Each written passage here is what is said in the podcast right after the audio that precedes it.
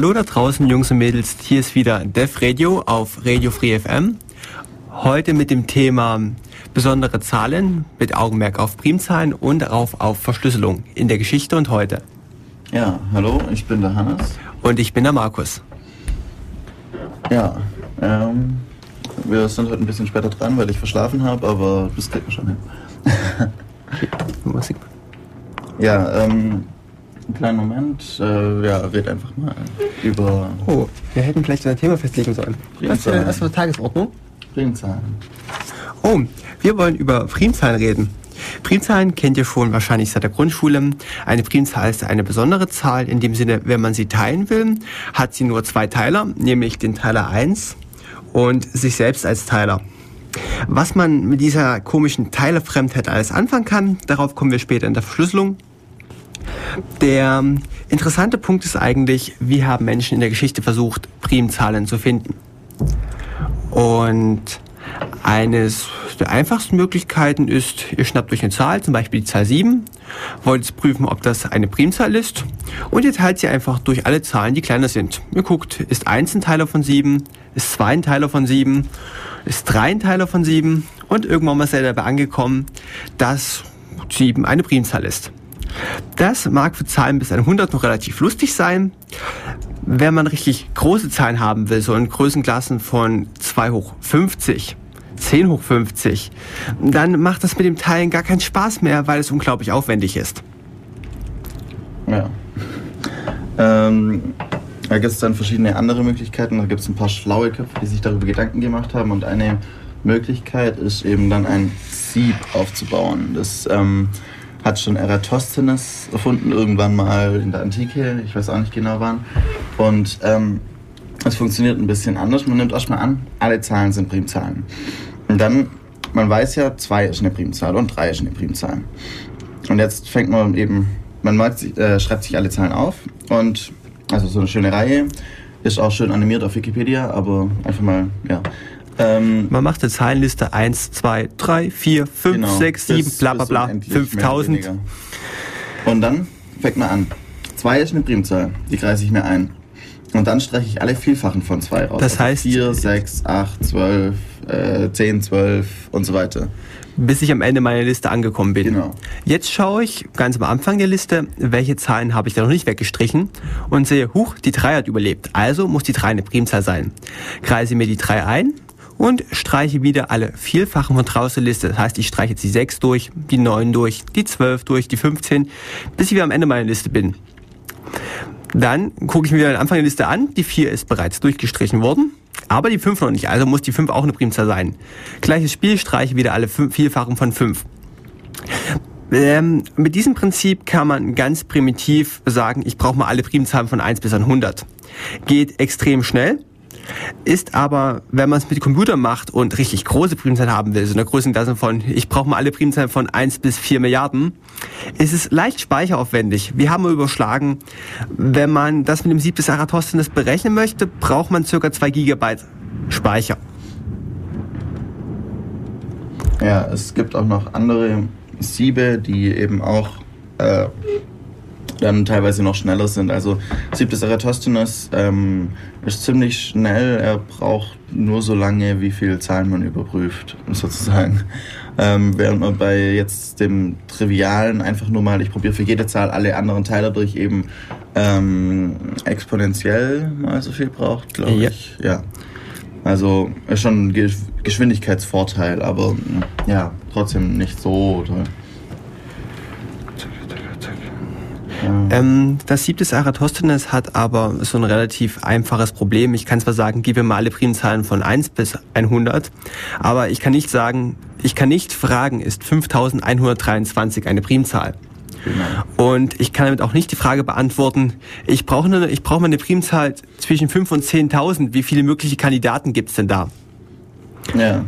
Diese da kann Frage, ich natürlich alle rausrechnen, aber es dauert halt viel zu lang. Ähm, dafür gibt es eine lustige Formel, wie viele Primzahlen habe ich denn ungefähr im Intervall zwischen 5 und 10.000 zu erwarten. Und diese Formel ist relativ einfach. Sie beruht auf dem Prinzip, ich, wie viele Zahlen gibt es denn ungefähr zwischen 1 und 20?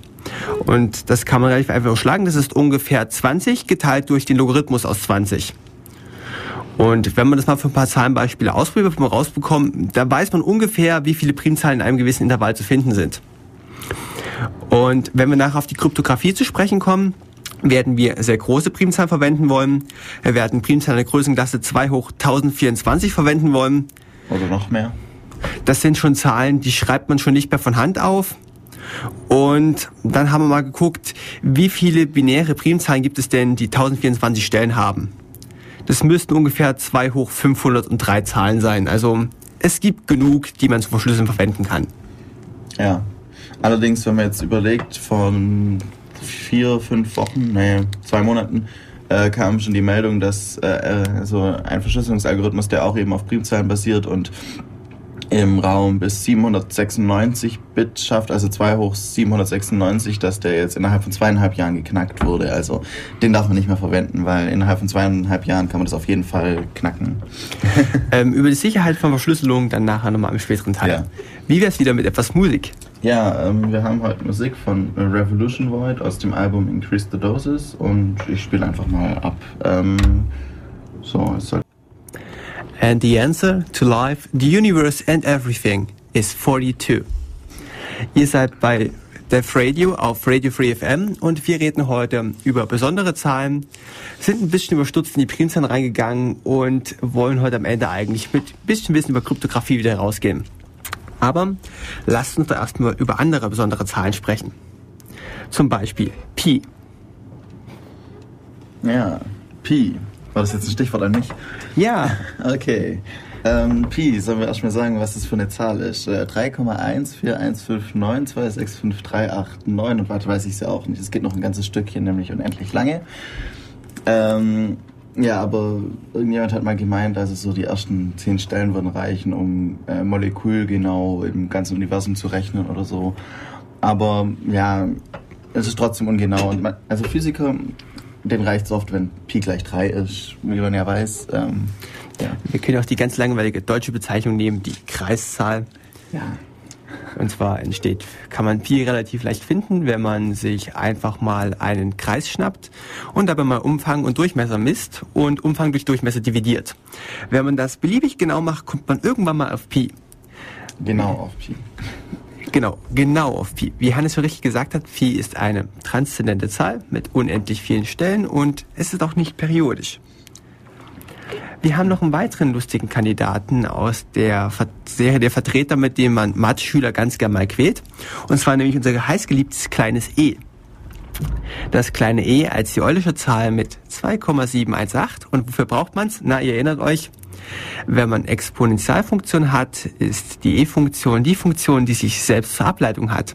Das heißt und natürlich zum, äh, zur Stammfunktion. Damit. Und zur Stammfunktion. Das heißt, der Funktionswert beschreibt auch an jeder Stelle gleichzeitig die Ableitung und die Stammfunktion. Quasi gesehen alles in einem. Das ist natürlich sehr toll, weil dann braucht man nicht so viel rechnen. Richtig, also eigentlich ist die E-Funktion etwas für faule Mathematiker. Deswegen haben sie sie ja eingeführt. Ähm, ihr könnt E darstellen als den Grenzwert der Folge, Klammer auf, 1 plus 1 geteilt durch n, Klammer zu, hoch n. Das Witzige an dieser Folge ist eigentlich, dass das, was potenziert wird, immer kleiner wird, während die, der Potenzgrad immer weiter steigt.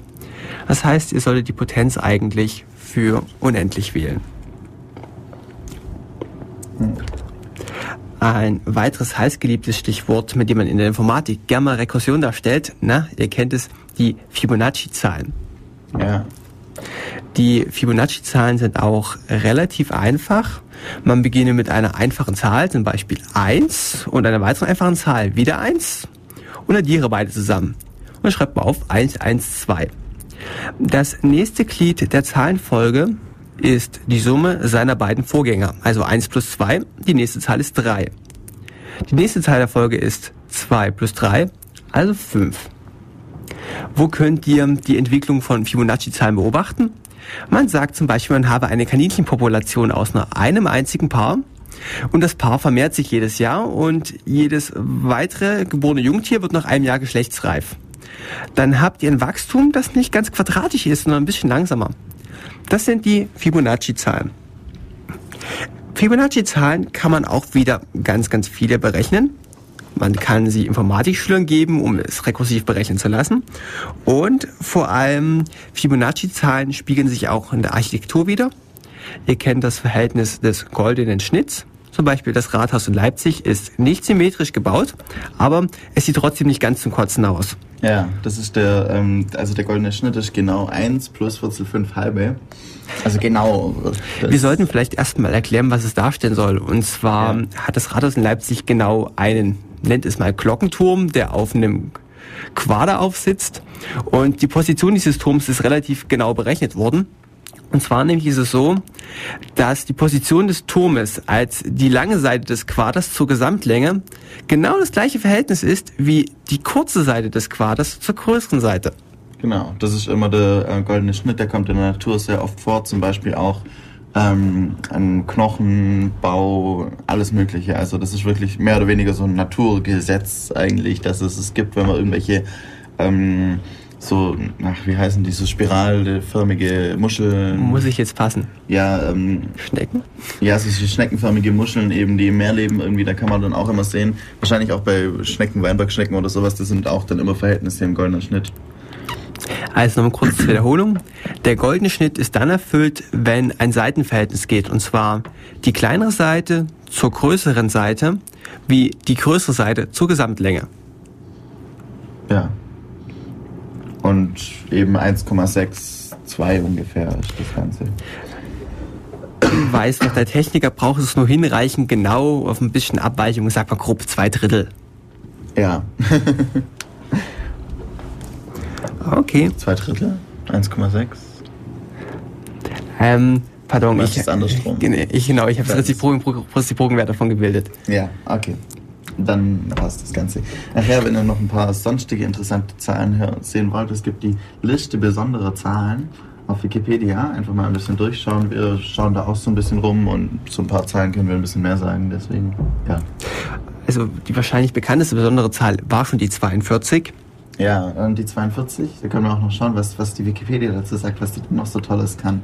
Nämlich eigentlich ist, sie gar nicht so besonders. Also das fand auch unsere Matheprof immer so komisch, wenn wir dann irgendwie immer die 42 hören wollten oder die 1337, wenn man irgendwie Zahlenbeispiele gemacht hat. Hm, weil, ja, die 42, das ist die fünfte Katalanzahl. Also Katalanzahl ist, ähm, die Katalanzahlen sind auch eben eine Folge, so wie die Fibonacci-Zahlen, ein bisschen anders aufgebaut. Äh, uns ist die zweite primär pseudo-vollkommene Zahl. Mhm um das zu erklären, was eine pseudo-vollkommene Zahl ist, sollten wir vielleicht sagen, was eine vollkommene Zahl ist. Machen wir ein einfaches Beispiel. Die Zahl 6 ist eine vollkommene Zahl. Was ist denn jetzt eigentlich das Besondere an der Zahl 6? Nun ja, wir können die Zahl 6 darstellen als Summe von 1 plus 2 plus 3. Ist gleich 6. Passt super. Witzigerweise sind aber auch 1 und 2 und 3 alles Teiler von 6. Und zwar alle Teiler. Das sind alle Teiler von 6. Das heißt, die vollkommene Zahl ist die Summe aller ihrer Teiler. 6 ist ein gutes Beispiel. Was glaubt ihr, was die nächste vollkommene Zahl ist? Gib ihm einen Moment zu denken. Ja. Also, wenn ihr jetzt artig aufgepasst habt, müsst ihr wissen, dass es keine Primzahl sein kann, denn eine Primzahl hat kaum Teiler. Nämlich also, nur sich selbst und die Eins. Die 7 könnte es nicht sein.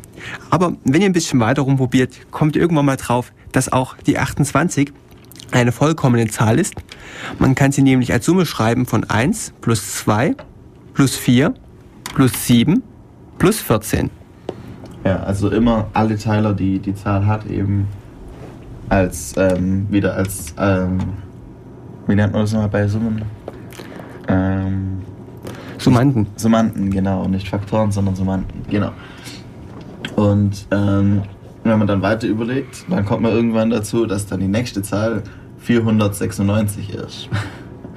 ja, und die nächste Zahl dann erst 8128. Das heißt, die Zahlen werden immer weniger, ist ja auch verständlich. Das ist eine ziemlich äh, krasse Eigenschaft, eben, dass alle, alle Teiler eben die ähm, Summanden wieder sind von der Zahl. So, währenddessen wir wieder etwas Musik spielen, könnt ihr weiterdenken, ob ihr noch eine weitere vollkommene Zahl findet. Na dann, viel Spaß. Hallo, da sind wir wieder zurück bei Def Radio. Heute mit dem Thema Primzahlen, andere besondere Zahlen und nachher dann noch ein bisschen Kryptographie und in die Richtung noch was. Ähm, ja. Wir hatten euch bisher gequält mit dem Crashkurs Primzahlen, wo wir nachher nochmal darauf zurückkommen. Wir haben nun kurz wiederholt das Pi, das E, die Fibonacci-Zahlen, die vollkommenen Zahlen, die Anwendung vom goldenen Schnitt. Man könnte einen Umfang berechnen. Und ähm, was die Primzahlen angeht, hatten wir mal ganz grob Suchalgorithmen für Primzahlen angeschnitten. In dem Sieb des Eratosthenes kann man halt Zahlen im Intervall von 1 bis beliebig bestimmen, indem man alle Nicht-Primzahlen rausstreicht. Man kann sich auch einfach eine Zahl, von der man wissen möchte, ob es eine Primzahl ist, herausnehmen und gucken, ob sie irgendwelche Teile besitzt, die kleiner sind als die Zahl selbst. Oder man kann auch mit einer Wahrscheinlichkeitsrechnung rangehen, einem probabilistischen Algorithmus von Monte Carlo. Ähm, ja, der ist nicht von Monte Carlo, sondern äh, probabilistische Algorithmen kann man in verschiedene Klassen aufteilen und der ist eben aus der Klasse der Monte Carlo Algorithmen. Ja. Und da gibt es noch, äh, das habe ich vergessen, wie die andere Klasse heißt. Aber eigentlich ist das auch so, wie wenn ich jetzt einfach alle, also ich nehme eine, eine Zahl, von der ich vermute, dass sie Primzahl ist, eine ungerade Zahl, n nennen wir die mal, und statt jetzt ähm, alle Teiler durchzugehen, also alle möglichen Teiler durchzugehen von äh, also von zwei bis ähm, eigentlich reicht n halbe oder n halbe ähm, plus eins. Es muss Wurzel n sein. Oder Wurzel n, ja. Das kann man relativ leicht begründen. Und zwar, wenn ihr alle Teile von der Zahl 21 finden wollt, dann müsst ihr, dann müsst ihr nicht versuchen, die 21 durch 4 zu teilen oder durch 6 zu teilen, sondern wenn ihr versucht, 21 durch 2 zu teilen, habt ihr sie implizit durch 4 versucht zu teilen. Ihr müsst eine Primfaktorzerlegung durchführen. Ja. Also müsst ihr eigentlich alle nur durch alle euch bekannten Primzahlen dividieren. Ja, dann wäre es noch, wird man es noch ein bisschen schneller hinkriegen, aber trotzdem eben nicht so schnell wie so ein probabilistischer Algorithmus. Ja, ähm, das ist eigentlich ganz einfach. Man wählt sich irgendeine zufällige Zahl zwischen 1, also es darf keine 1 sein und es darf n nicht sein, die Zahl, die wir suchen, wir, oder über die wir herausfinden wollen, ob sie jetzt eine Primzahl ist. Weil das sind ja gerade die Teiler, ähm, die eine Primzahl hat, nämlich 1 und sich selbst. Das heißt, irgendeine andere Zahl dazwischen. Ähm, dann nehmen wir eben a und dann berechnen wir den größten gemeinsamen Teiler. Äh, da gibt es einen ziemlich schnellen Algorithmus von ähm, Euklid. Euklid, genau, euklidischer Algorithmus. Ähm, ja. Dann sollte ich den vielleicht zuerst mal vorstellen. Das kannst du gerne kurz machen. Also kommen wir nachher nochmal auf die Primzahlwahrscheinlichkeit zurück. Was ihr jetzt als Grundlagen braucht, ist die sogenannte Module-Operation. Module ist etwas, wenn man im Bereich der natürlichen Zahlen dividiert und es bleibt ein Rest übrig. Machen wir ein Beispiel. 21 geteilt durch 5 ist 4 Rest 1. Die Mathematiker sprechen es jetzt ein bisschen anders. Sie sagen 21 Module 5 ist 1. Es geht eigentlich nur darum, welcher Rest puzzelt aus der Operation heraus. Wenn man, ein, wenn man irgendeine Zahl durch 5 dividiert, kommt ein ganzzahliger Teil raus und ein Rest. Und wie jetzt offensichtlich logisch ist, wird der Rest niemals größer oder gleich 5 sein, sondern der Rest wird 1, 2, 3, 4 oder auch die 0 annehmen. Das heißt, die Reste, die, die, wie nennt man das am besten? Die Anzahl an möglichen Resten ist beschränkt auf Grundlage des Teilers. Ja, die ist immer, also genau die Anzahl der Reste ist genau die, also die Zahl selbst sozusagen, durch die man Modulo macht. Und wenn ihr jetzt den größten gemeinsamen Teiler zweier Zahlen sucht, beispielsweise wenn ihr Brüche kürzen wollt, ihr sucht den größten gemeinsamen Teiler aus 21,7 wäre ein schlechtes Beispiel. Und 6? genau, größte gemeinsame Teile aus 21 und 6. Das kann man sehr leicht vereinfachen, indem man sagt, der größte gemeinsame Teiler aus 21 und 6 ist genau das gleiche wie der größte gemeinsame Teiler aus 6 und 21 modulo 6. Also 18 geteilt durch 6 geht 3, sind 3, passt. Also 21 durch 6 sind 3 Rest 3. Sprich, 21 modulo 6 sind 3. Das heißt, der größte gemeinsame Teiler aus 21 und 6 ist genau das gleiche wie der größte gemeinsame Teiler aus 6 und 3. Und dann kann man wieder weiter schauen. Genau. Wer jetzt der Meinung ist, der sieht es jetzt noch nicht durch Hinschauen, kann man wieder vereinfachen. Der größte gemeinsame Teiler aus 6 und 3 ist genau das gleiche wie der größte gemeinsame Teiler aus 3 und 6 modulo 3. Und 6 modulo 3 sind 0. Ja, genau. Also ist er 3. Der größte gemeinsame Teiler ist 3. Das, ähm, also man nimmt immer die größere Zahl modulo der kleineren Zahl. Oder? Ja. Ja. Ja, genau. Die kleinere Zahl bleibt erhalten für die nächste Iterationsstufe und die größere Zahl wird mit Hilfe der Moduloperation auf eine kleinere Zahl heruntergebrochen. Und dadurch kommt man halt recht schnell zu einem Ergebnis innerhalb von wenigen Schritten auch für große Zahlen und deswegen funktioniert das ziemlich gut. Also, dann haben wir jetzt irgendwie den äh, größten gemeinsamen Teiler und ähm, wenn der größer 1 ist, ähm, dann ist das ein echter Teiler von n. Und dann ist n keine Primzahl. Also man kann recht leicht dann eben ausschließen. Weil man hat jetzt irgendeine zufällige Zahl genommen und dann gibt es da plötzlich einen Teiler. Also ist das plötzlich ein Teiler. Jetzt für mich noch mal kurz zu bemeißen. Der größte gemeinsame Teiler soll welchen Wert annehmen? Er soll nicht n und Es nicht soll n. ähm, 0 sein. Also das würde heißen, wenn die Zahl teilerfremd ist. Genau. Okay. Also die zwei, äh, das ist ja klar, man, will, man sucht ja eben genau eine Zahl, die keinen anderen Teiler hat. Mhm. Das ist ja eine Primzahl. Und ähm, dann muss man jetzt noch ein paar andere Sachen berechnen. Zum Beispiel muss man berechnen ähm, a hoch n minus 1 halbe und das wieder modulo n nehmen. Und wenn das, was da rauskommt, wieder zwischen 1 und ähm, n minus 1 liegt, dann ist es auch keine Primzahl. Ich glaube, die Formel müssen wir noch wiederholen, weil es sich so unglaublich leicht lesen lässt, aber Ja. für jemanden, der nicht mitlesen kann, automatisch Zunge gezogen hat. A potenziert mit n minus 1 Bruchstrich 2. Genau, und davon wieder modulo n nehmen. Ähm, also das Einzige, was dort sinnvollerweise rauskommen darf, eine 1, eine 0, ähm, ein ähm, n minus 1 oder ein n oder irgendwas höheres. Und habe ich es richtig verstanden? Damit kann man dann sagen, ob eine Zahl keine Primzahl ist oder ob es vielleicht doch eine Primzahl sein könnte. So in der Art. Also wenn die, wenn die Tests alle falsch sind, dann weiß man, dass sie vermutlich doch eine ist. Wenn die Tests anschlagen und eben irgendwo ein Fehler rauskommt, kann man sofort sagen, es ist keine. Also wenn der größte gemeinsame Teiler eben gibt, dann hat man zufällig einen Teiler gefunden von der Zahl. Wenn die andere ähm, das, äh, Formel eben funktioniert, das ist auch ähm, äh, das, das hängt ab mit den Eulerschen Pseudoprimzahlen, ähm, die ich weiß nicht mehr genau, wie die gehen, aber man kann eben bestimmte Zahlen wahrscheinlich es sind wahrscheinlicher eine Primzahl als andere. Habe ich das richtig verstanden? Du rätst eigentlich im ersten Anlauf eine Zahl und guckst, ob die ein Teiler ist. Ja. Und dann gibt es einen Verbesserungsvorschlag, welche Zahl du als nächstes durchprobieren müsstest. Nein, ich probier, bin immer noch bei der gleichen Zahl, immer noch bei der ersten Zahl A, die ich mir ausgesucht habe. Ich muss da noch mal ein paar andere Tests drüber machen, zum Beispiel das Jacobi-Symbol, da habe ich keine Ahnung, was es ist, aber ähm, es scheint so, dass ähm, dieses Jacobi-Symbol dann eben, das müsste man noch mal nachschauen, was es genau ist, ähm, dann eben kongruent zu b modulo n sein muss. Ähm, kongruent zu b modulo n bedeutet einfach nur, dass wenn man die Modulo-Operation macht, das gleiche rauskommt. Also irgendwie 3 äh, modulo äh, 3 ist gleiche wie 6 modulo 3. Also ist 3 kongruent zu 6 modulo 3. Das ist beides mal 0.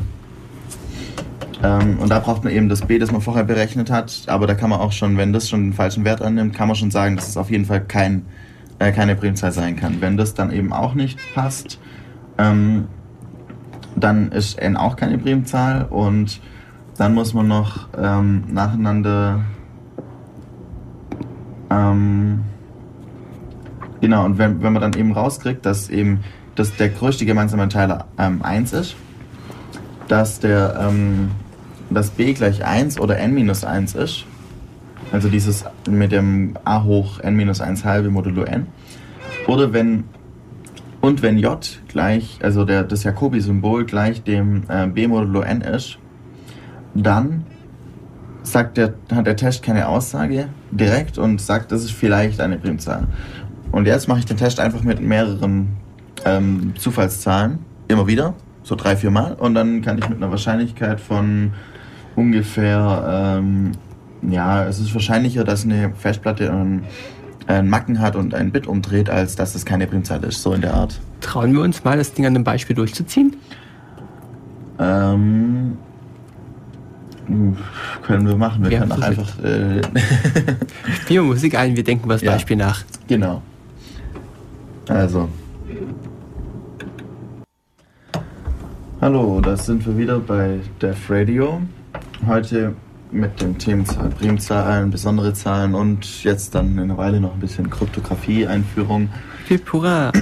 Und ja, zuerst mal noch mal kurz zu diesem probabilistischen Algorithmus. Ich habe nochmal nachgeschaut, was genau die Jacobi-Zahl jetzt war, aber es wird einfach zu kompliziert, die hier zu erklären, dass ja ähm, mit äh, Xi-Funktion und alles Mögliche. Ähm, wir machen einfach so, es hat auch viel mit GGT und so zu tun. GGT ist insgesamt sehr toll, wenn man ähm, so Zahlenberechnungen machen will, weil es sehr viel leichter macht und ja, mehr, wer mehr wissen will, einfach Wikipedia nachschauen. Da sind schöne Formeln drin. Wir können natürlich auch Schleichwerbung für irgendeine Mathevorlesung an der Uni machen. Hast du einen Lieblingsdozenten, den du empfehlen möchtest? Ja, ich habe, äh, es gibt einige gute Dozenten und einige weniger gute Dozenten mit interessanten Themen. Ähm, einfach mal reinschauen.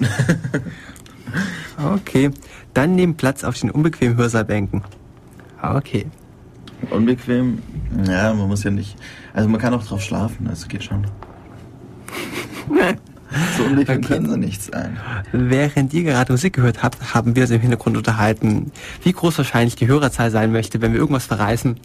Und ob wir jetzt eine prime Anzahl an Hörern haben oder nicht, es wird immer eine natürliche Zahl sein. Naja, hm, obwohl. Der eine Vielleicht Cyborg, der noch halber mitschneidet, zu. Hm, das wird kompliziert. Ja. Hochrechnung lassen wir heute raus. Okay. Also, ihr müsst jetzt nochmal im Hinterkopf behalten für den folgenden Abschnitt die Modulo-Operation. Wenn ich eine Zahl modulo 2 dividi- dividiere, kann als Ergebnis nur 0 und 1 rauskommen. Noch ein Beispiel. 1 geteilt durch 2 sind 0, Rest 1. 2 geteilt durch 2 sind 1, Rest 0. 3 geteilt durch 2 Null. 1, Rest 1. Ja, es geht ja nicht nur um Rest und wenn ihr euch anschaut, wechselt immer nur zwischen 0 und 1. Also damit kann man Zahlen in sogenannte Restklassen zerfallen lassen. Und Restklassen haben ganz witzige Eigenschaften. Man kann nämlich auch mit Restklassen rechnen. Man braucht nicht ganze Zahlen, es geht auch mit Restklassen. Wofür braucht man das? Wenn ihr einfach mal eine Multiplikationstabelle aufstellt, zum Beispiel für unsere Primzahl 7. Die Multiplikationstabelle beinhaltet einmal 1, einmal 2, einmal 3, einmal 4, einmal 5, einmal 6, Zeilenbruch. 2 mal 1, 2 mal 2. Und auf jedes Ergebnis, das in dieser Tabelle rauskommt, wieder Modulo 7 anwendet, werdet ihr feststellen, dass in diesem ganzen Kladderadatsch keine einzige Null drin vorkommt. Wenn ihr währenddessen hingegen mal eine nicht prime Zahl nehmt, zum Beispiel die Zahl 6, wieder diese Multiplikationstabelle aufstellt und jedes Ergebnis in der Tabelle Modulo 6 divi- dividiert, werdet ihr auf das Ergebnis kommen, dass so plötzlich Nullen drin auftauchen. Und Nullen haben so ganz schlechte Eigenschaften. Zum Beispiel kann man durch die Zahl Null nicht teilen. Mhm. Ganz blöd. Das wird später auch der Grund sein, warum wir Primzahlen suchen, weil man mit Primzahlen, weil es in der Restklassenarithmetik Rechenoperationen gibt, die man damit besser umkehren kann. Und auf diese Umkehroperation möchte ich jetzt sogar hinauskommen. Das ist die sogenannte modulare Inverse. Und zwar wird behauptet, ich habe eine Zahl a, eine Zahl n. Machen wir als Beispiel mal die Zahl 5 und die Zahl 3. Von beiden Zahlen wird verlangt, dass sie zueinander teilerfremd sind. Also 3 darf nicht Teiler von 5 sein und 5 auch nicht umgekehrt. Wenn das gegeben ist, wird behauptet, es gibt eine Zahl 5 mal x und das Ergebnis Modulo dividiert, durch 3 hat als Wert das Ergebnis 1. Nicht Modulo dividiert, einfach Modulo 3. Ja, schlechtes Wort. Ja. Behauptet 5 mal x, das Ergebnis mod 3 gibt 1. Und es gäbe eine Zahl x, die diese Bedingung erfüllt. Wenn ihr euch mal das Ergebnis anguckt, der kommt irgendwie eine 1 raus, dann erinnert euch bestimmt noch an die ähm, an diese lustige Division, wo 17 geteilt durch 17 auch den Wert 1 hat, 6 geteilt durch 6 hat den Wert 1. Und die andere Sache ist die Umkehrung von Rechenoperationen, dass man 5 mal ein Fünftel ist 1, 3 mal ein Drittel ist 1 dass diese modulare Inverse sozusagen über die, die Multiplikation eine Art Division darstellt. Und das werden wir später für die Kryptographie brauchen, wenn wir eine Multiplikation umkehren möchten. Wir möchten das gegenteilige Stück dazu machen, dann können wir über diese modulare Inverse hilfsdividieren. Ja. Ähm, es ist, ja, eine Inverse ist immer das, das was zum, also im Mathematischen spricht man dann vom neutralen Element, eben bei der Multiplikation die 1. Wenn man ähm, 5 mal 1 macht, kommt 5 raus. Und 5 mal 7, äh, 7 mal 1 kommt auch 5 raus, äh, 7 raus. Ja.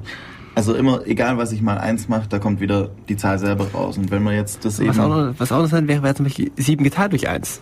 Ist auch wieder 7. Genau, das ist auch, das ist ja der gleiche, gleiche Be- Zahlenbereich oder gleiche Multi, ähm, Operatorenbereich. Also Multiplikation und Division sind ja eigentlich das gleiche, mehr oder weniger. Das Stichwort hierfür heißt eigentlich Zahlenkörper. Ja, Ein Zahlenkörper fasst einen Zahlenbereich, bei uns die natürlichen Zahlen und Rechenoperationen zusammen. genau. Und wir behandeln halt den Zahlenkörper in der Restklassenarithmetik mit dem Stichwort modulare Inverse. Genau. Und da hat man eben nicht nur das äh, 1 durch 5, also 5 mal 1 durch 5, sondern man hat eben dann eine andere Zahl, die kein Bruch ist. Also auch eine natürliche Zahl ist. Das ist halt das Tolle an dem Ganzen. Ja, okay, wir machen mal ein klein wenig Musik. Und bis bald. Hallo, da sind wir wieder zurück bei Def Radio. Heute mit dem Thema besondere Zahlen, Primzahlen und Kryptographie. Und ja, jetzt sind wir eigentlich so langsam dann schon mit den noch besonderen Zahlen, die wir so vorstellen wollten, am Ende. Kommen wir ein bisschen Richtung Kryptographie. Was ihr bisher im Kopf behalten haben solltet, ist diese Modulo-Operation und außerdem, dass in Multiplikationstabellen mit den Modulo Primzahlen irgendwie was ganz Besonderes sind, weil man dort jede Rechenoperation umkehren kann. Und wir steigen jetzt langsam ein mit der Kryptographie. Und bevor wir da in die Geschichte kommen, ist es eigentlich am besten, über den Sinn von Kryptographie zu reden. Warum macht man sowas eigentlich? Ja, gute Frage. Ähm, Im Prinzip kann man sagen, dass Menschen schon sehr lange kommunizieren ja. und dass es eigentlich immer wieder Nachrichten gibt, von denen man nicht möchte, dass es ein anderer mitbekommt. Also so, also so ein Streben nach Privatsphäre oder auch nach Vertraulichkeit ist schon lange gegeben. Ja, zum Beispiel. Ähm, ja, machen wir mal ein Steinzeitsbeispiel sozusagen. Ähm, man will irgendwie halt nicht, dass die ähm, andere Höhle auch weiß, dass da jetzt gleich ein Mammut kommt. Genau, denn schließlich ist das unsere Beute. Genau.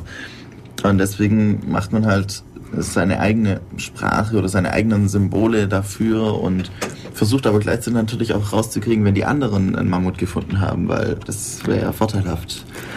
Oh, wir wollen doch nicht etwa die, ähm, das äh, Verschlüsselungssystem der anderen auseinandersetzen. Naja, Wieso nicht? Also wir wollen ja die Mammuts fangen. also man unterhält sich innerhalb einer Gruppe und möchte eigentlich das Außenstehende nichts mitbekommen.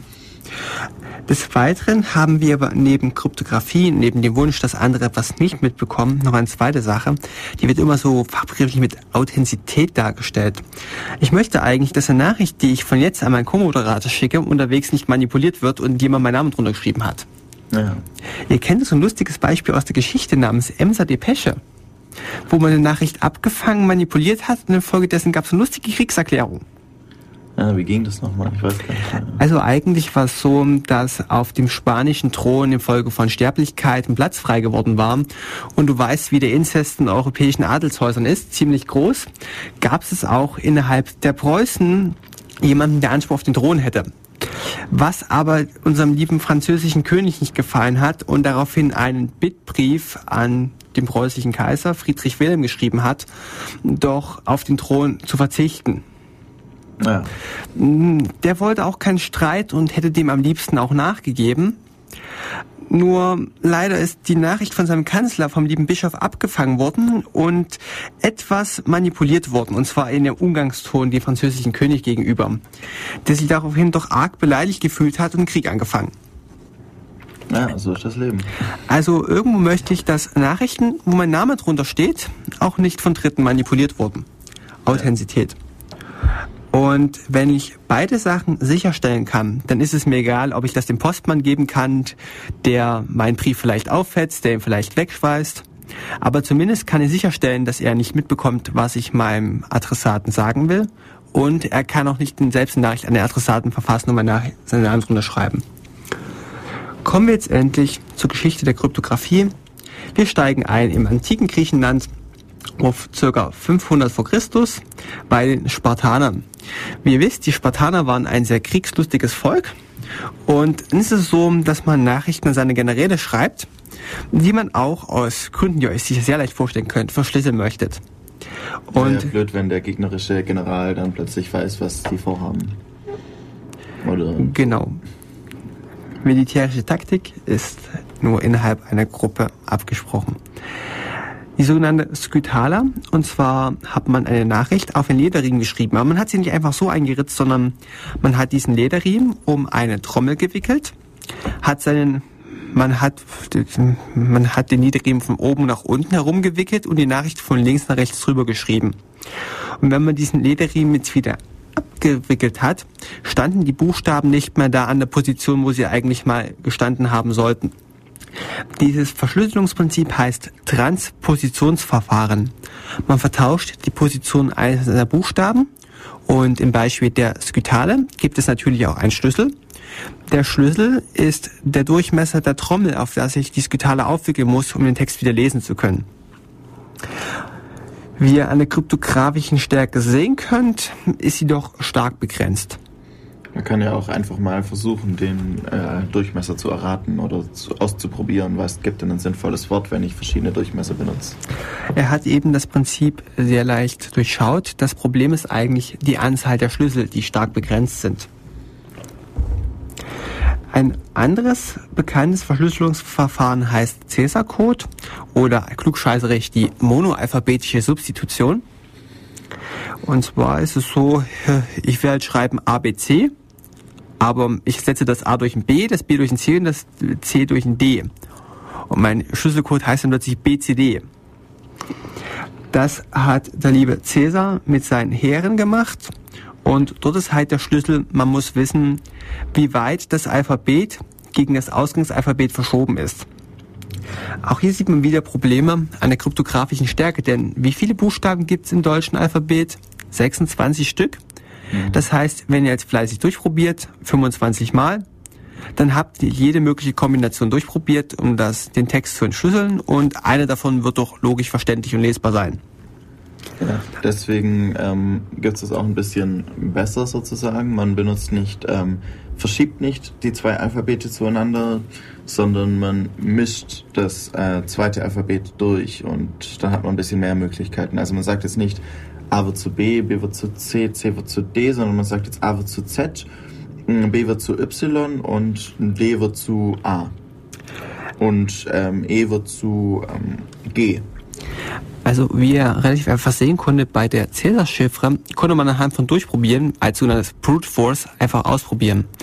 In dem Moment, wo ihr wirklich eine Substitution macht, die zufällig ist, klappt dieser Brute Force Angriff nicht mehr, weil es einfach zu viele Möglichkeiten gibt ungefähr 6 mal 10 hoch 7 mögliche Kombinationen von Alphabeten. Oder auch 26 Fakultät. Aber auch dieses Kryptoverfahren ist sehr, sehr unsicher, weil man es relativ einfach entziffern kann. Wenn ich weiß, dass der Geheimtext auf Deutsch geschrieben ist, schaue ich mir einfach mal die deutsche Sprache an.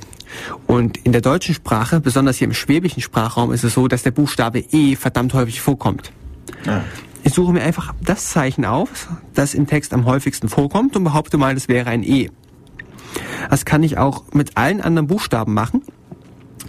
Und irgendwann mal entsteht durch diese Weise wieder ein Klartext. Vielleicht stimmt dann der eine oder andere Buchstabe noch nicht, aber. Ja. Damit das funktioniert, müsst ihr halt einfach die Sprache kennen, auf der das Alphabet aufbaut. Und natürliche Sprachen haben dort einfach so ihre Schwächen, weil es statistische Häufungen gibt. Wir haben das selbst mal im Informatikunterricht der 11. Klasse nachvollzogen auf dem Satz, alle meine Entchen schwimmen auf dem See. Dieser Satz war lang genug, um ihn mit einer statistischen Analyse zu zerlegen. Ja, okay. Hat ein paar E's. Ja, es waren genug E's drin. Ähm, einer der bekanntesten Algorithmen, der auch bekannt wurde aus der monoalphabetischen Substitution, ist der DES, der Data Encryption Standard. Weiß ich, kannst du vielleicht ein bisschen mehr sagen als ich? Naja, nicht wirklich. Hm, man kann sagen, äh, also über den Algorithmus selbst wollte ich jetzt nicht drauf eingehen. Man hat dort einen Schlüssel mit einer Schlüssellänge und erfunden wurde 1977 von IBM und wurde bereits innerhalb von innerhalb der 1990er Jahre geknackt, weil man einfach durch Brute Force mit genug Rechenleistung die Möglichkeit hatte, innerhalb von 22 Stunden den Text zu entschlüsseln. Ja, weil der Schlüssel einfach zu kurz ist. Ja, was die Schlüssellänge angibt, angeht, gibt's hier noch eine lustige Anekdote von der NSA. Die hatte schon sehr früh vorgeschlagen, dass man den Schlüssel auf Länge 56 Bit wählt. Und später hat man auch verstanden gehabt, warum. Weil damit Angriffe auf noch kürzere Schlüssel ausgeschlossen wurden. Und plötzlich ist dann klar geworden, dass die NSA da ein bisschen mehr weiß, als man eigentlich erwartet hätte. Wie das jetzt? Ähm, Sie haben vorgeschlagen, die Schlüssellänge der Länge 56 Bit zu verwenden, Ja. weil man später durch Nachrechnen herausgefunden hat, dass kürzere Schlüssel unsicher sind. Okay. Ach so. Und plötzlich, haben, plötzlich haben festgestellt, die wussten das schon vorher. Das heißt, Sie haben es eventuell schon geknackt gehabt. Woher wussten Sie das? Ja. Wenn es einfach darum geht, mit Brute Force Kryptographie zu knacken, hat man auch speziell entwickelte Rechner, sogenannte Datenflussmaschinen. Okay. Das einfachste ist, wenn du ein Problem hast, das du ganz schnell berechnen möchtest, dann prügelst du das Problem in Hardware ein. Ja. Nicht nur, dass Hardware schneller ist, weil es im Gegensatz zum Prozessor kein Cache hat, sondern du kannst auch massiv parallel eine Sache bearbeiten. Und kryptographische Sicherheit ist eigentlich immer die Frage, weil es nur so, es nur so sicher ist wie die Rechenalgorithmen, mit denen man mit Brute Force durchprobieren kann. Und die Maschinen, die diese Algorithmen ermöglichen. Ja, deswegen auch gerade das mit eben RSA 796 zu RSA kommen wir nachher noch, ähm, dass das eben jetzt schon als unsicher gilt, weil man es eben innerhalb von zweieinhalb Jahren knacken kann. Also, wiederholen wir nochmal die Kryptographie bisher her. Wir hatten bei den Spartanern die Skytala erwähnt, der Lederriemen auf der Trommel, also eine Transposition, wir verschieben Buchstaben, Transposition.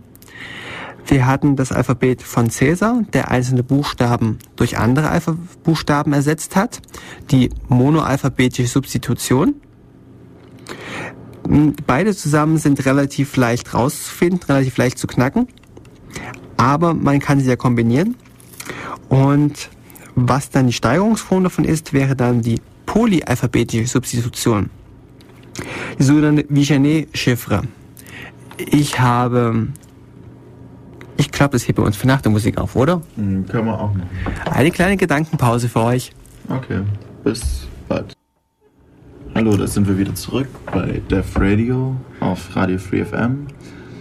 Heute Ja. mit dem Thema über besondere Zahlen, Primzahlen und die Anwendung der Kryptographie.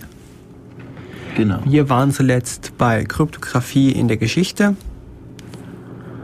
und hatten abgebrochen Bei der wie Genet-Chiffre. Ja. Aber möchtest du jetzt erstmal auf die Steganographie eingehen oder? Ja, das kann man auch machen. Das Das ist einfach- ähm, ein bisschen andere Art der Kryptographie. Es ist eigentlich ein Verstecken der Nachricht in einer anderen Nachricht, könnte man sagen. Zum Beispiel ähm, gebe ich jetzt irgendwie, ich schicke nicht meinen Brief, da wo mein Text drin steht, sondern ich schicke irgendein Buch von irgendwie so die Bibel, was weiß ich was.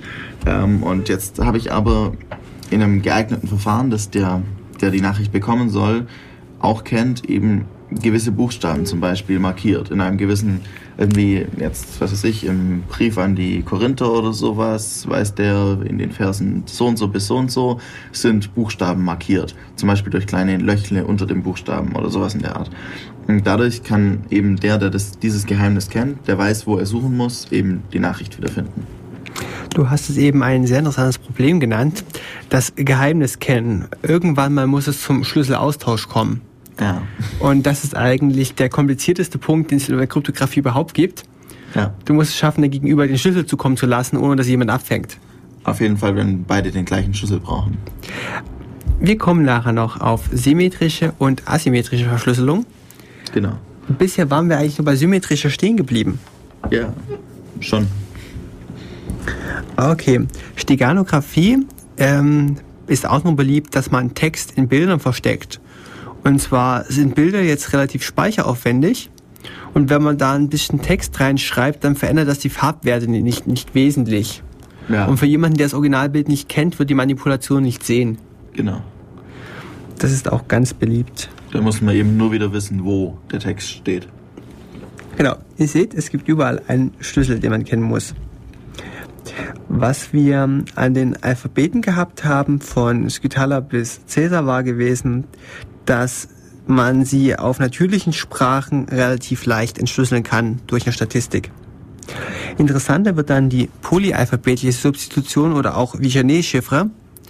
Ich habe mein Wort Hallo und ich habe jetzt mehrere Substitutionsalphabete.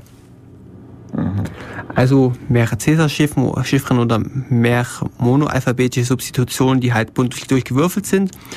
Ich sage jetzt, ich habe fünf Alphabete. Ich nehme von meiner zu verschlüsselnden Nachricht, von meiner Klartextnachricht Hallo, den ersten Buchstaben, das große H, und ersetze ihn durch den Buchstaben des ersten Alphabetes. Nehme dann den zweiten Buchstaben meiner Klartextnachricht, das A, und schnappe mir jetzt das zweite Ersetzungsalphabet. Ja, und dann kommen wir schnell weg von den Statistiken. Genau. Die nicht mehr so leicht rausfindbar sind.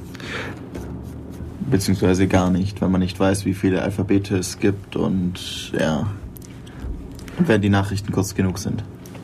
Aber bisher beruht eigentlich die Sicherheit immer nur darauf, dass derjenige, der die Nachricht mitlesen will, nicht, ähm, nicht, nicht weiß, wie sie verschlüsselt worden ist. Es, Die Sicherheit kommt eigentlich aus den ganzen Verschlüsselungsverfahren heraus. Das sind eben die symmetrischen Verschlüsselungsalgorithmen, bei denen man genau wissen muss, wie verschlüsselt wurde, um entschlüsseln zu können. Weil man genau den, eigentlich den Weg wieder zurückgehen will, sozusagen. Ja, ähm, und dann gibt es eben noch die Möglichkeit, das ein bisschen geschickter zu machen, indem man ein asymmetrisches Verfahren wählt, in dem einer mit einem frei verfügbaren Schlüssel verschlüsselt und mit dem anderen entschlüsselt. Ich würde nur kurz die symmetrischen Verfahren abrunden wollen mit der okay. sogenannten Kryptoanalyse. Da gibt es vier Stichworte, die man einfach mal gehört haben könnte. Das erste ist das Kerckhoffsche Prinzip. Der Angreifer kennt den Verschlüsselungsalgorithmus, was, wie wir eben beschrieben haben, angenommen werden kann. Dabei können folgende Probleme auftreten, die ihm zum Mitlesen befähigen können. Der sogenannte Known Ciphertext Attack erkennt die verschlüsselte Nachricht und erkennt den gesendeten Geheimtext. Die Known Plaintext Attack, also ich kenne den Klartext, der Angreifer kennt eine bestimmte Anzahl von Datensätzen des Klartextes und den dazugehörigen Geheimtext. Oder ganz kritisch ist Chosen Plain Text. Der Angreifer kann den Klartext auswählen und kann sich dazu die verschlüsselte Nachricht ansehen. Also er weiß, was reingeht und er weiß, wie das Ergebnis ansieht, das rauskommt. Und dann kann man relativ leicht darauf schließen, wie die Verschlüsselung eigentlich funktioniert. Dann kann man auch sehr systematisch rangehen und einfach mal ähm, Sätze mit ein, also Zahlenfolgen oder Buchstabenfolgen mit nur einem Buchstaben ja. oder so reinbringen und eben da systematisch versuchen, den Algorithmus zu knacken. Deswegen ist man irgendwann mal davon abgekommen, dass man gesagt hat, man legt die Sicherheit ins Verfahren, sondern man legt die Sicherheit in den Schlüssel und um es noch besser zu machen, hat man gesagt, man teilt den Schlüssel auf. Es gibt einen Teil von meinem Schlüssel, den kennt jeder, um Nachrichten an mich verschicken zu können oder auch um Nachrichten von mir lesen zu können. Da kommen wir nachher noch drauf. Und äh, ich habe ich hab ein, ich hab das Gegenstück zum Schlüssel. Wir kommen jetzt zum sogenannten RSA-Algorithmus. Hast du zufällig im Kopf, wie die netten drei Herren hießen, die den Algorithmus den Namen gegeben haben? Ich kann kurz nochmal. RSA ist die Abkürzung der Familiennamen. Rivest, Shamir und Edelmann. Das sind die Familiennamen der Erfinder. Ja, ist normal. Also, ähm, RSA funktioniert auf dem Prinzip, dass jeder mein, also sozusagen mein ähm, Vorhängeschloss kennt. Das heißt, wenn mir jemand eine Nachricht schicken will, verschlüsselt er mit meinem Vorhängeschloss. Er packt das Ganze in eine Box rein und hängt vorne das Vorhängeschloss dran. Dann ähm, schickt das los und ich habe den Schlüssel, mit dem ich das Vorhängeschloss wieder aufbekomme. Das heißt, ähm, irgendjemand anders sieht, ja, da kommt eine Nachricht und da ist ein Vorhängeschloss dran, aber mehr sieht er auch nicht. Ähm, das ist natürlich sehr geschickt, weil ich kann das, die Vorhängeschlösser einfach überall rumliegen lassen und überall verteilen. Wer mir was senden will, nimmt sich so ein Schloss und äh, hängt das vorne hin. Und wenn ich dann dem anderen wieder was senden will, brauche ich eben sein Vorhängeschloss. Aber ich muss nicht wissen, was jetzt genau sein Entschlüsselungsschlüssel ist, also wie sein Schlüssel aussieht, um das Schloss wieder aufzukriegen. Was in dem Moment noch interessant wird, wird, wenn man das Verhältnis von privaten und öffentlichen Schlüssel dreht, sogenannte Signatur. Ich kann etwas unterschreiben, indem ich mein Vorhängeschloss dazwischen hänge und in der Öffentlichkeit ist bekannt, welchen Schlüssel man braucht, um meine Schlösser zu öffnen. Und dann kann man am Ende davon ausgehen, dass ich derjenige war, der das Schloss angehangen hat. Ja. Und damit kann man beweisen, dass ich derjenige war, der die Nachricht versendet hat. So in der Art kann man das auch machen, ja. Ähm, wie funktioniert jetzt eigentlich überhaupt das digitale Unterschreiben? Man bildet über der Nachricht eine Prüfsumme. Prüfsummenalgorithmen gibt es eine ganze Menge. Den CRC32, MD5. Sucht euch einen aus. Damit habt ihr einfach nur eine kurze Folge, die eure Nachricht repräsentiert, die ihr dann digital unterschreibt, halt, indem ihr sie mit eurem privaten Vorhängeschloss verhängt. Und jeder, der weiß, welchen, welcher Schlüssel zu euch gehört, kann, das, kann dieses Schloss wieder öffnen und kann die Prüfsumme der Nachricht überprüfen, ob sie korrekt ja. gesetzt ist. Er kann äh, sozusagen die Schlösser vergleichen dann eigentlich, weil er kennt ja auch nur den öffentlichen Schlüssel normalerweise. Ich habe das so verstanden, dass du mit dem öffentlichen Schlüssel die Prüfsumme wiederherstellen kannst. Ja. Und jetzt über die Originalnachricht nochmal die Prüfsumme bilden musst, am Ende beide Prüfsummen miteinander vergleichen. Ja. So. Und wenn sie gleich sind, weißt du, dass die Nachricht unterwegs nicht verfälscht wurde. Genau. Andernfalls gibt es ein kleines Problem. Dann kann man vermuten, dass sie verfälscht wurde. Ja. Man weiß es immer noch nicht. Es kann auch einfach nur ein dummer Zufall gewesen sein. Irgendwie Datenübertragungsfehler. Aber dann kann man auf jeden Fall sagen, die ist nicht mehr so vertrauenswürdig, diese Nachricht. Und sie, wenn es jetzt irgendwie um ganz besondere, besonders wichtige Daten geht, kann man sie einfach verwerfen, weil man kann sich eben da nicht mehr sicher sein, dass die Nachricht von der anderen Person ist. Interessant ist noch die Frage, was tue ich eigentlich, wenn die Nachricht, die ich verschlüsseln möchte, viel, viel länger ist als mein eigentlicher Schlüssel. Denn wenn ich den Schlüssel nochmal auf die gleiche Nachricht anwende, kommen wieder diese vier genannten Angriffsszenarien, die wir vorhin hatten, dass ein Angreifer einen Text wählen kann, den er mir vorsetzt und irgendwann wiederholt sich mal das Verschlüsselungsprinzip. Dann kann er einfach auf den Schlüssel schließen. Deshalb hat man in einem solchen Fall zu Hilfsmethoden gegriffen. Man hängt am Anfang des Textes einen symmetrischen Schlüssel an, den man halt on the fly generiert. Einen Sitzungsschlüssel irgendwie halt für diese eine Nachricht einen Schlüssel geben. Genau. Und verschlüsselt diesen Schlüssel mit seinem Schlüssel. Genau. Das war eigentlich ein schlechter Satz gewesen, er ist unverständlich. Ja, ähm, man nimmt eine große Box, ähm, hängt dort ein neues Vorhängeschloss dran, das man gerade ähm, eben erzeugt hat, eben der symmetrische Schlüssel, ähm, der ähm, was relativ auch einfach sich für sich selbst auch wieder das, den Schlüssel repräsentiert. Also mit diesem ne, oder beziehungsweise ich hänge ein Schloss dran und leg dann mein ähm, den Schlüssel auch in die Box rein, pack eine neue Box drum und äh, verschlüssel die mit meinem mit dem privaten Schlüssel, äh, mit äh, öffentlichen Schlüssel. Ich hätte es jetzt ein bisschen anders formuliert und zwar wäre mein Beispiel gewesen, ich schreibe ein Wörterbuch für eine Sprache, die es noch nicht gibt schreibe meine Nachricht in dieser Sprache, packe das Wörterbuch in die Box und, und, und verschließe die Box mit dem Wörterbuch. Mm, kommt drauf an. Normal, normalerweise, ja, kommt drauf an, wie man es dann wirklich nachher in echt macht. Also zum Beispiel ähm, PGP oder GPG, wie es, was ist jetzt was? Es hat eigentlich mit PGP angefangen. Ja. Pretty Good Privacy. Genau, ähm, die machen es, so viel ich weiß, eben, dass nachher das komplette eigentlich äh, verschlüsselt ist. Also man, ja, man, hat seine Nachricht, die mit dem symmetrischen Schlüssel verschlüsselt ist und der Schlüssel, der symmetrische Schlüssel ist mit, der, mit dem ähm, öffentlichen Schlüssel verschlüsselt worden. Und das Ganze ist dann eine kompakte große Box, wie auch immer. Man weiß halt, wo der ähm, Schlüssel steht, aber kann ihn nicht lesen, weil er eben wieder erst entschlüsselt werden muss mit dem Private Key. Was schätzt du, wie lange brauchen wir, um den RSA-Algorithmus einmal durchzudenken? Hm, schon eine Weile, aber vielleicht machen wir trotzdem noch mal kurz vier Minuten. Ah, okay, vier Minuten, doch vier Minuten Musik. Das hört sich ganz gut an. Wir hören uns in vier Minuten wieder, dann mit der ja. Schlüsselerzeugung für den RSA. So, das waren knappe vier Minuten und jetzt sind wir wieder hier bei Def Radio. Ähm, heute mit dem Thema Primzahlen, besondere Zahlen, Kryptographie. Und jetzt sind wir auch schon langsam Richtung Ende und jetzt wollten wir noch ein bisschen den RSA erklären eben. Wir wollen mal die Königsdisziplin aufsetzen. Wir gucken uns mal Verschlüsselungsstandards von heute an. Hm, erzeugen mal einen Schlüssel und Nachricht verschlüsseln dürft ihr alleine. Wir müssen mal kurz für die Kryptographie wiederholen. Eigentlich habe ich einen Klartext, den schmeiße ich in die Kryptographie-Funktion rein und am Ende kommt ein verschlüsselter Text hinaus. Und dazu gibt es halt die Umkehroperation. Ich habe halt den verschlüsselten Text, werfe ihn in die Entschlüsselungsfunktion und bekomme wieder meinen Klartext raus. Genau. Um Bei symmetrischen Verfahren wäre die um also die Entschlüsselungsfunktion die genaue Umkehrung der Verschlüsselungsfunktion. Bei asymmetrischen ist das eine andere Funktion, die sozusagen im Kreis rum wieder dann aufs Gleiche rauskommt, nur von der anderen Seite, könnte man sagen. Die, ähm, die Fer- und Entschlüsselung beim RSA sind relativ trivial. Ich schnappe mir einen Buchstaben aus dem Klartextalphabet, potenziere ihn mit einer Zahl, Modulo dividiere ihn durch eine andere Zahl und am Ende kommt ein Ergebnis raus, das ich aufschreibe. Die Umkehrung funktioniert genauso mit dem Unterschied, dass die Zahl, mit denen ich potenzieren muss, was anderes ist. Und auf diese Schlüsselerzeugung wollen wir jetzt einfach mal eingehen. Die erste Schwierigkeit heißt, wähle zwei Primzahlen namens p und q. Wir wählen einfach mal p mit 3 als kleine Primzahl und q mit 5. Dann gibt es ein Ergebnis p mal q, in unserem Fall 15.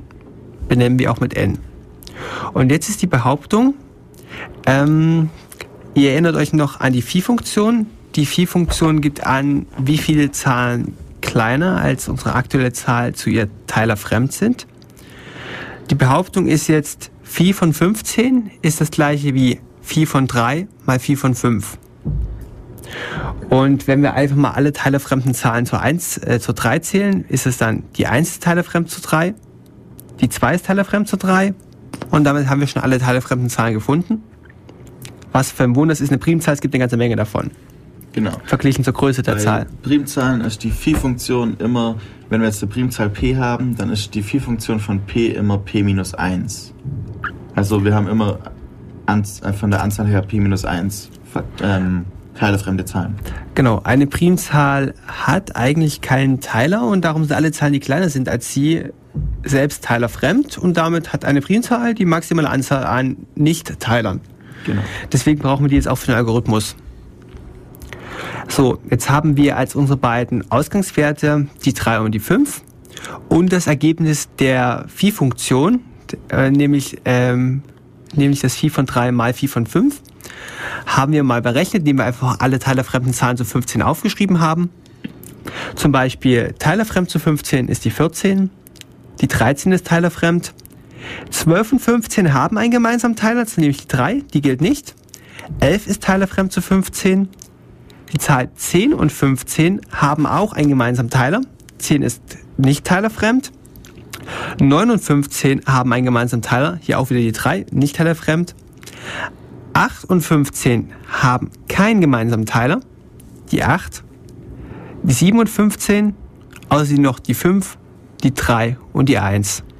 Und damit kommen wir darauf, dass es gesamt 8 Zahlen gibt, die teilefremd zu 15 sind. So. Die 8 wird nachher in unserer Modulo-Division hm, die Restklassen bestimmen. Des Weiteren heißt es jetzt, ich wähle jetzt einen Verschlüsselungsschlüssel, ganz willkürlich, der teilefremd zu 8 ist. Sagen wir, unser Verschlüsselungsschlüssel E wie Encrypt hat den Wert 3. Dann heißt es jetzt, dreimal noch zu bestimmender Entschlüsselungsschlüssel modulo 8 muss 1 ergeben damit wir, das ist dann eben genau die Bestimmung des Inversen innerhalb der Restklasse äh, zu was 8 oder wie man das sagt. Ja, ihr habt es schon richtig gehört. Es geht ja eigentlich darum, die inverse Zahl zum öffentlichen Schlüssel zu bestimmen und die Inverse dazu ist beim privater Schlüssel. Wenn ihr es einfach mal einhämmert, werdet ihr mit ein bisschen Ausprobieren darauf kommen, dass der öffentliche Schlüssel 3 ist und der private Schlüssel auch 3.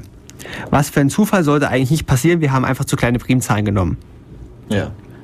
Wenn man jetzt irgendwie Primzahlen in der Höhe irgendwie ja mit ein paar mehr Stellen nimmt, zum Beispiel. Ja. Ich habe irgendwo noch. Die Schlüssellänge 1024 ja. ist üblich. Ja, zum Beispiel Primzahlen irgendwie 307 und 859. Dann kommen wir auf andere Zahlen. Wir können zum Beispiel E als 1721 nehmen und haben dann eben den D als 1373, also eine eben andere Zahlen dann. So, und was, jetzt haben wir eigentlich schon die Schlüssel generiert. Ähm, wir haben nämlich das, äh, die 3 als den öffentlichen Schlüssel, die 3 als privaten Schlüssel, das sind eigentlich zwei getrennte Zahlen, und das, und das Modulo 8, das wir auch mit veröffentlichen müssen. Und für jemanden, der jetzt an mich eine Nachricht schreiben möchte, dem muss ich die Zahlen geben 3 und 8. Ähm, diese Zahlen setzt er folgendermaßen ein. Er nimmt seinen Buchstaben aus der zu verschlüsselten Nachricht. Nicht die 8. Die N müssen wir geben. Ähm, ja, das ist das Vieh von N. Ach, die will sie 15 übergeben? Wir müssen die 15 übergeben. Wir müssen nicht die 8 übergeben, sondern die 15 noch sagen. Dann hätte ich jetzt sogar schon bei der Schlüsselberechnung Fehler gemacht. Wieso bei der Schlüsselberechnung? Heißt es jetzt? Ähm, Ein winzigen Moment. E Unser, modulo Phi von N. Das passt schon. ja, okay. Aber nachher beim Verschlüsseln, Entschlüsseln brauchen wir wieder die, ähm, das N, das eben die, das ähm, die Multiplikation aus P und Q ist, aus den zwei Primzahlen eben. Genau, unsere Zahl P war 3, unsere Zahl Q war 5. Wir müssen am Ende das Produkt bei der Primzahl angeben und noch die Zahl 3, die wir als öffentlichen Schlüssel berechnet haben. Und jetzt nimmt sich jemand, der eine Nachricht an mich schreiben möchte, die ganz einfache Verschlüsselungsfunktion, seinen Buchstaben aus der Nachricht, potenziert ihn mit 3 und Modulo dividiert durch 15. Den Wert schreibt er auf. So, was macht eigentlich diese Sicherheit dieses Algorithmus aus? Wenn jemand meinen privaten Schlüssel berechnen möchte, muss er entweder die beiden Ausgangsprimzahlen kennen, weil er nämlich ähm, die modulare Inverse bestimmen muss. Ja. Das ist, glaube ich, jetzt ein bisschen kompliziert erklärt. Mein privater Schlüssel ist entstanden als modulare Inverse zum öffentlichen Schlüssel mit einer Hilfszahl, die in Genau. unserem Beispiel vorhin mal 8 gewesen ist, wenn ihr euch noch dunkel erinnert. Und er kennt halt nur den öffentlichen Schlüssel, er kennt aber auch nicht die Hilfszahl, die ich dazu verwendet habe. Er kennt Und nur die Zahl, er müsste dann eben Phi von der Zahl, die er kennt, ausrechnen und das wird für große Zahlen sehr schnell sehr groß. im Prinzip würde ich es einfach zusammenfassen, er hat zwei Unbekannte, die er sucht und nur eine Zahl, die er kennt und hat einfach einen riesengroßen Aufwand, da alles durchzuprobieren. Aber wie man sieht, mit 796 ähm, geht es schon, also es war auch 796 mögliche, da geht es in zweieinhalb Jahren, das zu knacken. Also es ist schon unsicher. 2 hoch 796 ähm, Bit, Ja, wolltest du sagen. genau. Wir sind ja Informatiker und wir stellen Zahlen in der Regel binär dar. Und Ja. da werden lange Zahlen auch mal ziemlich lang. Ja, schon. Also wir haben auch mal überlegt, ein bisschen abseits von der Kryptographie, man sollte eigentlich Kindern das binäre Zählen beibringen. Nicht das bis 10 zählen, sondern das bis 1024 zählen mit 10 Fingern. Ähm, du könntest ihnen noch das Zählen in allen Zahlensystemen beibringen. Das wäre natürlich auch gut. Ich habe auch bemerkt, eben in Zahlensystemen rechnen zu können und vom einen ins andere direkt zu rechnen, ohne über das Zehner-Zahlensystem zu gehen, das bringt echt Vorteile. Das funktioniert auch recht gut eigentlich. Wollen wir jetzt noch aus Spaß ein paar Teilbarkeitsregeln hinterherwerfen, so als Grundlage der Mathematik? Ich glaube, wir verabschieden uns jetzt Ja. noch mit dem letzten Stück Musik. Genau, das geht noch eine Weile. Vielleicht müssen wir es unterbrechen, je nachdem, ob jetzt dann gleich der nach, der nach uns kommt. Sag an, wie es Sehen wir heißt. dann. Ähm, ja, immer noch von Revolution Void, nur dieses Mal dann Accelerated Lifestyle aus dem Album Increase the Doses. Das war Def Radio auf Radio Free FM. Wir verabschieden uns. Wir waren Markus und Hannes und bis zum nächsten Mal. ciao. Ciao.